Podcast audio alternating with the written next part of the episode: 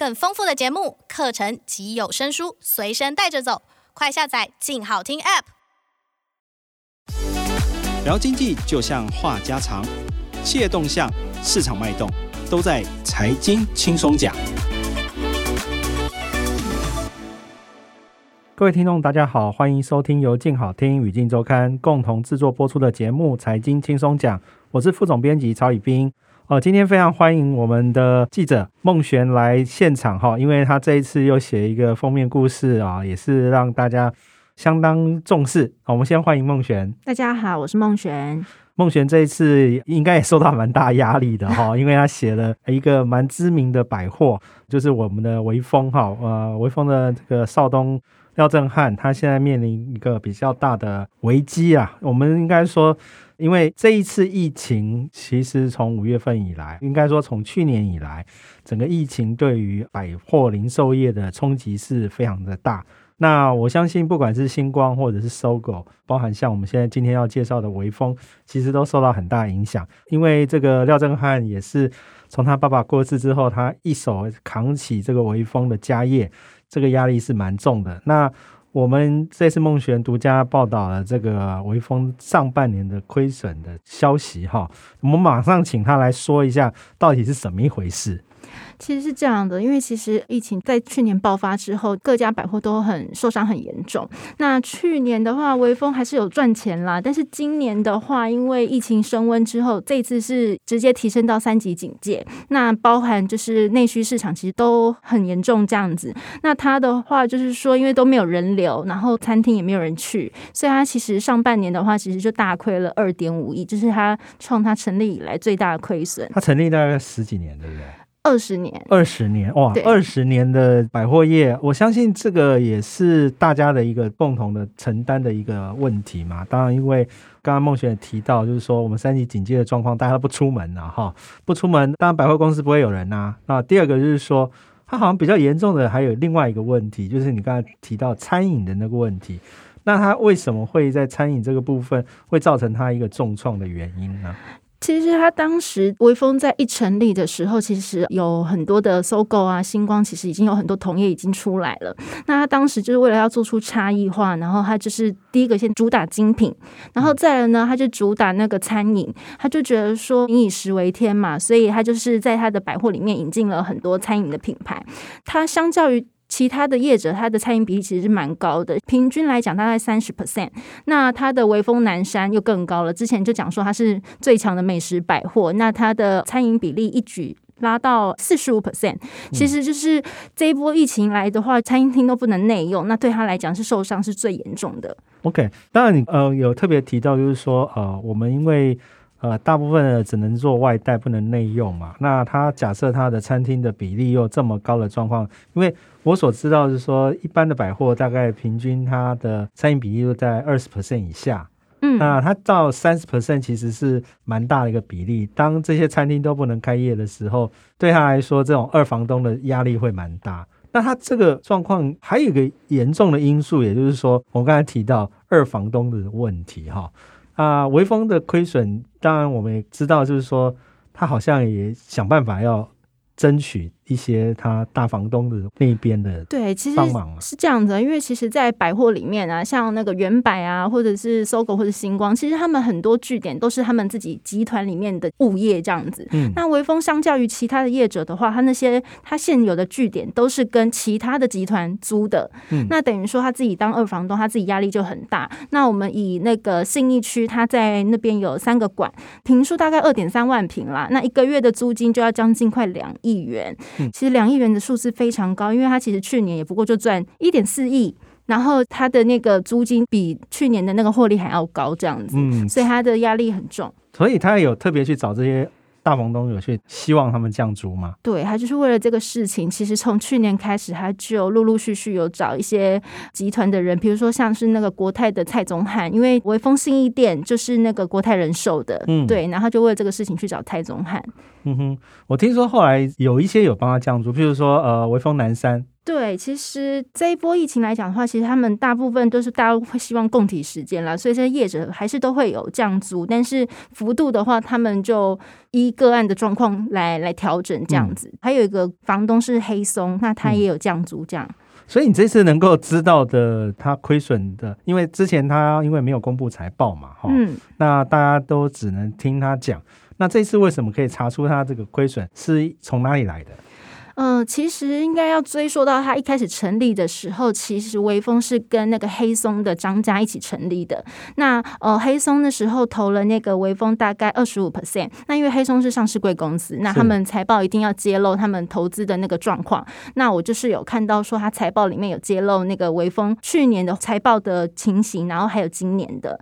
一开始其实第一季其实还好啦，因为第一季大概亏了快两千万。那第二季的话，就是因为疫情升温的关系。所以直接破两亿这样子，哇！所以说也是很很厉害哈。我们从这个别家公司的财报可以抓出它未上市公司的真正的这个财务数字，也算是凤璇相当厉害的地方。那我们回过头来看哈，因为他这次等于说要帮微风救火嘛，对不对？嗯，到底做了哪些新的一些方式，能够来重振微风呢？哦，他第一个当然就是说降租嘛，这是最基本，就是他要先把它的成本先降低。那再来的话，它其实有调整它的那个营运的策略，比如说它有做那个数位转型。那它在去年十一月的时候有推出那个微风线上，其实就是呃一个线上平台，就大家可以去销售这样子。但其实它相较于其他的业者，可能就速度有稍微慢一点。嗯，对。然后所以其实他们是说有成效了，但是我是觉得说大家消费者的使用。度来讲，好像没有那么的热络。嗯哼，嗯哼，对，嗯哼，了解。那回过头来看，当然就是说，我们一开始的时候有提到，其实廖振汉也是蛮奇葩的哈。我们应该说，他算是一个鬼点子王。那整个在百货业，过去大家都不看好他，觉得他就是一个小毛头，大家都只记得就是说他很漂亮的老婆孙芸芸，嗯，哦，那常常就出现在 party。这一次，我相信他能够在百货业被同业开始看中哈，那他在信义区有三个百货的点，也是直追这个龙头星光三月。你可不可以介绍一下他这个人，还有他？整个家族的整个状况这样子，其实他在大概三十多岁的时候，就是微风刚好要成立的那个时候。那因为微风第一个店是在那个微风广场嘛，嗯、那在好像在市民大道那边。那他一开始要成立的时候，其实大家都不看好他，因为同业太多了。那他就。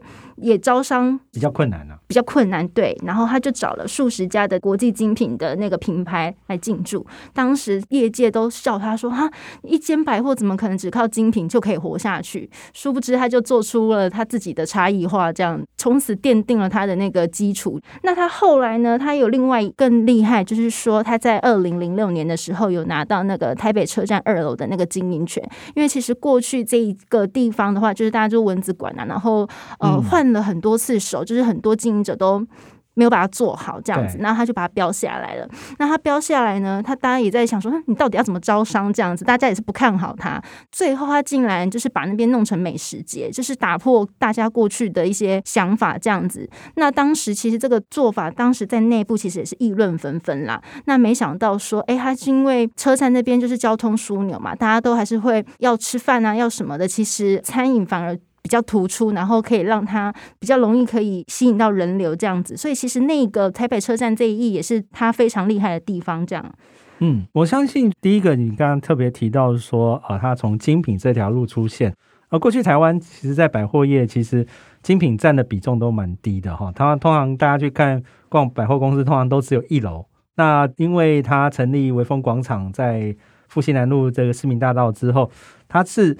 两三层楼都是精品哈，这个国际的大精品品牌。后来变成说，他成立新的这个据点的时候，这些国际精品品牌也就跟着他走。那也让后来哈，包含像星光三月也好，或搜狗也好，他在成立新的点的时候，像呃大远百或者远百他们新的点的时候，都把国际精品放在比较重要的位置。那后面他在做这个所谓的这个美食的部分，当然你特别提到就是说这个台北车站这个点哈，其实过去台北车站，因为我年纪比较稍微长一点哈，以前台北车站是很惨哈，就是说人来人往呢，其实都没有什么东西可以吃。自从这个微风进驻之后，整个变化蛮大的哈。因为大家过去都把车站当做这是一个路过哈，现在反而变成是一种大家可能跟朋友约在台北车站吃个饭，然后再各自离开的这种聚集点，其实也蛮厉害的。那当然就是说，呃，除此之外的话，哎，刚刚特别提到微风南山哦，其实微风南山对他来说也是一个转捩点。可不可以大概说明一下微风南山的现在的一个状况？其实微风南山当时呃，它要成立的时候，在信义区已经有十几家的百货在那边了。然后呢，但是他又要做出差异化，那他就走他以前的路，就是他要弄那个餐饮的部分。那他当然一开始的时候，他还有跟日本的厂商合作啊，然后找来非常多的知名的那个名店进驻这样子。嗯，比如说像那个巴菲特最喜欢的那个牛排馆啊，然后还有蓝瓶咖啡啊，反正就是他有找了很多知名的牌子进来，但是因为后来他的人流其实没有像他一开始想到的这么多。因为其实现在餐饮的蜜月期很短，消费者就尝鲜，可能去了一次之后就不会再去了。嗯、那其实蜜月期大概三个月、半年，其实就差不多了。也大概那个时间点之后，其实微风南山就开始传出说啊，有很多厂商要撤柜啊。因为其实他当二房东，他给厂商的租金压力也蛮高的。对，然后再就是人流又不如预期，厂商就会觉得说啊，我钱给你这么多，租金这么高，然后我现在人又没进来，那。我这样子的话，我倒不如撤掉。所以其实后来陆陆续续都有很多的厂商、餐饮的，然后呃品牌都离开了这样子。嗯，因为住新一居蛮近的，常会去回风南山，其实可以看到他们常常在换新的柜哈。嗯，哦，这个其实是对百货业来说是蛮严重的一个伤害啊，因为毕竟等于说大家都留不久，留不久代表说。你就必须要重新招商，然后再更换。那有很长一段时间，你的那个柜位是空下来的。其实对一个百货业者来说是一个伤害。那他到底目前有没有什么样的方式去让微风能够赚钱呢？他现在的话，因为他招商比较辛苦嘛，那就变成说他只好自己的人自己下来帮忙。这样，像他的妹妹廖小强，因为她刚好前阵子也怀孕生小孩了，对对，然后他就干脆把那个微风的那个南山 B one 的地方有一区原本是那种伴手礼甜点区，那因为厂商撤柜之后也一直空在那边，也不是办法，所以他就干脆从国外引进那个精品的童装品牌进来，然后就是在那边弄童装。嗯、然后另外的话，因为其实微风自己有做。餐饮品牌，嗯，对他自己有像是那个上海茶楼，上海茶楼就是他母亲自己创的一个牌子，这样子。嗯、那也是在那个微风南山招商不好的时候，然后在那个时候进驻这样子。嗯，等于自家人就自家人。对对对，嗯哼，我记得他还有一些投资的小金鸡，目前的状况是怎么样的？